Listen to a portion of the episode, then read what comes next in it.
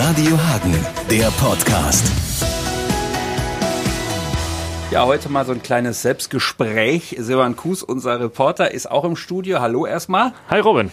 Du hast geguckt, wo Hagen sozial ist. Jetzt wollte ich wissen, ähm, wie sozial sind die Hagener denn? Hat das irgendwas an deinem Bild jetzt geändert? Äh, hast du gedacht, Mensch, äh, es gibt doch mehr Leute, die sich engagieren, als man so gedacht hat? Oder hat das eher so dein Bild bestätigt?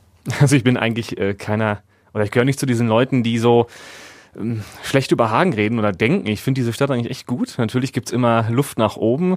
Äh, dennoch war ich positiv überrascht. Hier passiert im sozialen Bereich echt sehr viel und hier sind viele Leute mit ganz viel Herzblut dabei. Und äh, ich glaube schon, äh, dass das äh, ein tolles Zeichen für unsere Stadt ist, muss ich echt sagen. Also da kann ja jeder auch eine eigene Meinung haben und der eine sagt, okay, mir gefällt's besser, der eine findet es bisschen schlechter. Äh, ich finde aber am allerwichtigsten immer so, wie die, sind die Menschen drauf. Ne? Und ob jetzt eine Ecke so ein bisschen schöner aussieht oder nicht, ist nicht so wichtig. Ähm, wichtiger für mich ist wirklich, äh, kommt man mit den Leuten klar, fühlt man sich hier wohl. Und ähm, ja, also ich habe da einfach nochmal ganz klar gemerkt, dass hier sehr viele handfeste Menschen da sind, die sind ehrlich direkt, die packen an, die machen sich gern nochmal die Hände schmutzig. Und das hat mir echt gut gefallen. Also das war nochmal so für mich eine schöne Bestätigung auch und ähm, ja, auch gut, dass wir das einfach gemacht haben. Man kann sich ja alle Geschichten anhören nochmal. Die sind auf unserer Homepage als Reihe. Also da gibt es alle Beiträge, die in der Woche gelaufen sind. Es gibt ja mal unter uns so aus dem Nähkästchen geplaudert unterschiedliche Termine, wo man so als Reporter ist. Bei dem einen geht man vielleicht hin und sammelt O-Töne, geht dann in die Redaktion, macht das so ganz geschäftsmäßig. Ja, das ist so das Thema und das mache ich jetzt hier so, arbeite ich jetzt so ab. Und dann gibt's andere Termine, die trägt man mit sich rum und da ja, hat einen vielleicht dann vor Ort auch was so berührt, dass man gar nicht weiß, Mensch, wie erzähle ich das jetzt den Leuten? Wie werde ich dem Ganzen jetzt gerecht? Äh, hat da ein Termin, also ein Beitrag so ein bisschen rausgestochen, wo du ja irgendwie äh, ja unter dem Eindruck standest und der dich besonders beeindruckt hat? Ja, also irgendwie hat mich alles beeindruckt, muss ich einfach ehrlich sagen. Ähm, aber jetzt zu deiner Frage, ich glaube, die Bewährungshilfe, das war so ein Ding, da habe ich noch länger drüber nachgedacht. Ähm, ich bin so ein bisschen vorgeprägt durch meine Mama, die ja Krankenschwester ist, also so, so ein bisschen habe ich einen Fuß immer in der sozialen Tür, sage ich mal. Ähm, aber da habe ich einfach gemerkt, okay, es gibt so viele Vorurteile. Ne? Und äh, ich kann das auch verstehen. Also ich ich meine, wenn du jetzt äh, mal in die Zeitung aufmachst und siehst da irgendwie, äh, was alles so Schlimmes passiert, dann klar, wenn jetzt neben dir jemand einzieht, der da gesessen hat und der kommt dann wieder raus, dann äh, schluckst du vielleicht erstmal. Und ich glaube, das geht jedem so. Also es geht auch gar nicht äh, darum, dass man jetzt sagt, irgendwie, äh, man, man darf gar kein Urteil haben und das ist alles locker und schön. Es gibt ja eben auch Wiederholungstäter. Aber die Arbeit der Bewährungshilfe ist so wichtig und da äh, habe ich einfach bei den Leuten gemerkt, äh, diese Vorurteile machen es ihnen schwer. Und es könnte besser funktionieren, wenn man vielleicht offener wäre. Und ich meine, ist ja auch nicht jeder wirklich ähm, schlimmer Typ, sondern es gibt auch einfach Menschen, die sind mal in jungen Jahren auf die schiefe Bahn gekommen. Die hatten zum Beispiel keine Familie, ja, die hatten keine Vorbilder. Und da muss man auch, glaube ich, mal eine Chance geben aber die haben es dann doch schwer, einen Job zu finden, sehr schwer. Und dann, glaube ich, äh, muss man ein bisschen aufeinander zugehen. Natürlich müssen die Leute ihre Fehler einsehen, das ist ganz klar, und sie sollen auch bestraft werden. Aber ich glaube, wenn die das äh, gut angehen und auch Reue zeigen und sich ändern, dann muss man auch bereit sein und sagen, okay, äh, ja, zieh doch gerne hier ein und ich grüße dich morgens nett, wenn ich meine Zeitung hole. Also da dachte ich bei mir selber auch, okay, manchmal vielleicht ein paar Vorurteile abbauen und ein bisschen kritischer sein. Was ist das für ein Schlag Leute, diese Bewährungshelfer? Ich glaube, ein Vorurteil, mit dem die selber zu kämpfen haben, ist ja so, äh, naja, die sind doch selber, die, die sind doch vom Fach so ein bisschen, die wissen doch, äh, die haben selber vielleicht mal die, die kennen die Tricks, oder so. Ne? Ja. Ähm, die waren super locker. Also ich war total erstaunt. Es gibt ja, wie du schon sagtest, so ganz verschiedene Termine und manchmal ähm, sind Leute auch skeptisch, weil da kommt die Presse und ne, die, die machen vielleicht auch einen schwierigen Job oder einen Job, den, den man nicht so schnell jemandem erklären kann. Ja? Und äh, ich hatte aber den Eindruck, die waren super freundlich und super herzlich und ähm, die haben eben auch deutlich gemacht, die machen Späße mit den Leuten. Also das ist nicht so, dass sie dann nur ernst sitzen ja, und immer so mit einem erhobenen Zeigefinger ankommen, sondern äh, die wollen natürlich auch irgendwie äh, eine gewisse Selbstironie haben. Aber sagen auch klar, ähm, die müssen konfrontieren. Die müssen ganz klar zeigen, pass auf, das und das ist der Fehler und das musst du einsehen. Und das machen die auch sehr eindringlich, sage ich mal. Aber auf der anderen Seite sind es auch erfahrene Leute. Also da gibt es auch Menschen, die das natürlich noch nicht so lange machen, aber das sind viele auch, äh, die vorher ja ähm, als Sozialarbeiter auf dem Straßenstrich zum Beispiel unterwegs waren ja, oder in den Drogenkonsumräumen, also wo Leute legal Drogen nehmen können, dass sie es nicht auf der Straße machen, die dann saubere Spritzen bekommen zum Beispiel. Das sind auch Grenzgebiete. Ne? Muss man einfach sagen. Und ähm, da habe ich gestaunt. Da habe ich wirklich gestaunt, was sie so erleben und auch, ja, was die so an Expertise mitbringen. Wenn man so ein Thema macht und es regt sich gar nichts, dann hat man entweder seinen Job so gut gemacht, dass äh, man alles beleuchtet hat und es bleiben keine Fragen offen. Manchmal gibt es aber auch so Themen, da melden sich relativ viele, entweder weil sie sagen, Mensch, das habt ihr vergessen, die machen auch einen super Job. Das ist ganz oft vorgekommen, auch jetzt bei der sozialen Woche, dass da Beispiele kamen, hier die, meine Tochter engagiert sich da und da, das müsst ihr auch mal machen. Ähm, auf der anderen Seite kommen auch dann kritische Stimmen, die sagen, Mensch, jetzt habt ihr die so abgefeiert, äh, das stimmt doch alles gar nicht. Ich habe hier das Gegenbeispiel. Ähm, heißt nicht, dass wir recht haben oder dass die recht haben, äh, zeigt, glaube ich, einfach, dass man halt ein Thema äh, aufgegriffen hat, was, was sehr relevant ist. Also ähm, gehen wir jetzt erstmal auf die Kritik ein. Hat dich das überrascht, dass da doch der ein oder andere kam, der dann da sagte, Mensch, da habt ihr nicht die ganze Wahrheit gesagt, da gibt's auch einen anderen, eine andere Perspektive? Ich muss sagen, es hat mich nicht ganz überrascht. Ich habe ein bisschen damit gerechnet. Ne? Also jeder kennt das ja. Du gehst in ein Krankenhaus und sagst irgendwie, ach, äh, das war ja super, die waren ja super freundlich und dann äh, erzählst du das deinem Kollegen, ja, mein Bein ist wieder verheilt, ich war da und da und dann sagt er ach, bei den Vögeln war es, das war ja furchtbar, als ich letztes Jahr mit einem Blinddarm da sitzen musste. So, ne? Also die Wahrnehmung ist ganz unterschiedlich. Da gibt es viele Wahrheiten. Ja? Es ist ja auch nicht irgendwie unsere, unsere Aufgabe gewesen, dass wir jetzt sagen, das ist nur die eine Story. Das ist sowieso nicht möglich. Also es waren ja Beispiele. Es waren, waren kleine Stories, die wir erzählen wollten. Da ist natürlich viel mehr hinter und da gibt es auch Leute, die es anders sehen. Das ist auch voll in Ordnung so. Ähm, dahingehend hat es mich nicht überrascht. Ich war eher überrascht über die äh, ja, gute Resonanz auch. Also viele fanden es toll, dass mal gesagt wird, was passiert ein Gutes.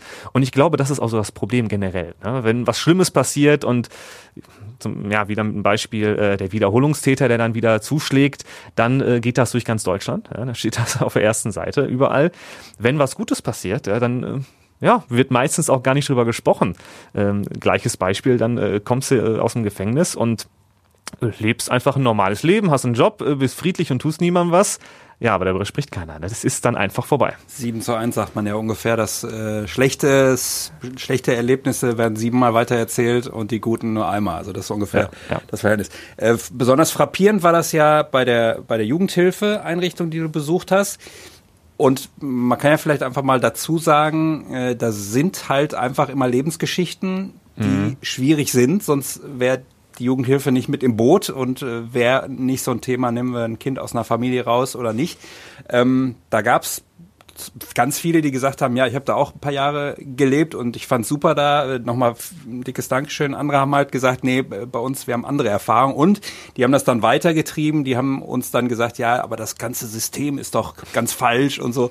Also wie gesagt, es geht hier nicht um richtig oder falsch, aber ähm, ja, wie, wie hast du das beispielsweise da erlebt? Also die machen ja da so einen Job, äh, ist so ein bisschen im Auge des äh, Orkans, weil ja. ganz viele Parteien um sie rum wehen. Ne? Das ist ein gutes Bild, glaube ich. Ähm, das ist auch einfach eine ganz schwierige Sache, muss ich sagen.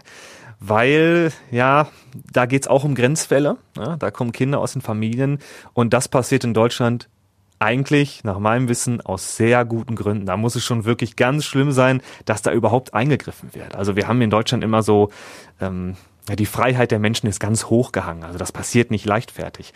Das kam manchmal so rüber. Das konnte ich dann nicht nachvollziehen, dass Leute sagten, irgendwie, ja, die Kinder werden einfach so rausgeholt. Also das, das glaube ich nicht, muss ich sagen. Was ich schon glaube, ist, dass ähm, natürlich auch Leute andere Erfahrungen früher gemacht haben. Das Heim hat sich ja auch geändert. Der Heimbegriff ist ein anderer geworden. Die Pädagogik hat sich sehr stark verändert in den letzten Jahrzehnten. Also das, das äh, finde ich, ist authentisch, wenn man das sagt. Und das ist auch irgendwo mutig. Ja? Ich glaube, da muss man sich auch trauen.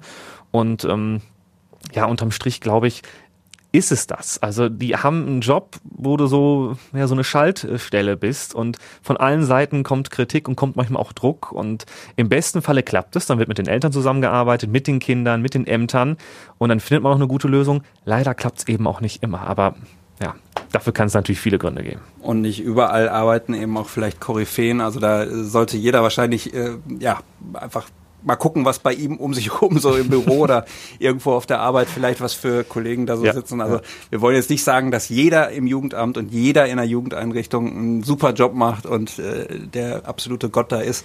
Äh, da passieren Fehler, da sind wahrscheinlich auch welche, die vielleicht ihren Job nicht ernst nehmen. Wir sind auch Menschen, genau, ja, wie wir alle. Was muss denn passieren, dass vielleicht ähm, noch mehr Leute sagen, Mensch, ich engagiere mich jetzt auch mal sozial oder ich ergreife einen sozialen Beruf. Also man muss ja sagen, wir haben darüber gesprochen jetzt auch gerade, äh, ganz vergnügungssteuerpflichtig ist so ein Job nicht immer und er wird auch nicht immer sehr fürstlich belohnt. Also insofern, das, äh, es lohnt sich nicht ökonomisch, vielleicht emotional oder so, aber ähm, was sind da aus deiner Sicht die Hauptbaustellen, damit man da mehr Leute locken kann? Oh, also Baustellen gibt's einige. Ja? Das fängt ja bei der Bezahlung an, ist immer wieder äh, im Gespräch. Die kriegen einfach zu wenig Geld. Ja? Ich glaube, das ist aber nicht nur die Lösung des Problems, dass man jetzt einfach sagt, wir werden zum Beispiel in Pflegeberufen einfach mehr Geld reinpumpen. Ich glaube, ähm, dass die gesellschaftliche Wahrnehmung wirklich das Problem ist. Also was ich gemerkt habe, ist, die Leute machen das wirklich aus Überzeugung. Wenn die mehr Geld wollen, ja, Klar, wollen die natürlich auch mehr Geld verdienen und würden sagen, wenn du mir mehr gibst, nehme ich es. Aber die sind ja jetzt nicht Banker geworden und wollten an die Börse, sondern die wollten Menschen helfen. Das war auch bei ganz vielen immer die Überzeugung. Und ich glaube, dass man das nicht so einfach lösen kann, indem man jetzt sagt, hier mehr Geld, da weniger oder so und dann war's das. Ich glaube, da muss sich ja auf, auf der gesamten Ebene was ändern. Wir haben, glaube ich, einen verkürzten Begriff auch von Wohlstand. Ja, ich glaube, Geld ist sowieso immer, wie bei mir ja auch gerade, ist das Erste, was im Gespräch äh, so fällt. Aber was ist denn mit, mit dem Glück? Was ist denn mit diesen sinnstiftenden Elementen, dass man sagt, du, ich bin heute mit einem Lächeln von der Arbeit nach Hause gekommen und ich habe wirklich was ganz Wichtiges gemacht und das wird auch anerkannt von Menschen, das wird gelobt. Deswegen ja auch die soziale Woche, dass man das mal sieht. Ähm, ich glaube, das ist der viel größere Teil. Ja, jetzt werden sicherlich Leute sagen, klar, ich werde zu wenig bezahlt und da, da bin ich auch d'accord, da würde ich auch sagen, okay, stimmt in vielen Bereichen. Aber wenn du dir vorstellst, das sind Leute, die wischen älteren Menschen den Hintern ab. Die machen wirklich eine Arbeit, da würde eigentlich jeder von uns sagen, ne, mache ich nicht. Da kannst du mir auch sehr viel Geld für geben, mache ich immer noch nicht. Und die machen das und die machen das gerne.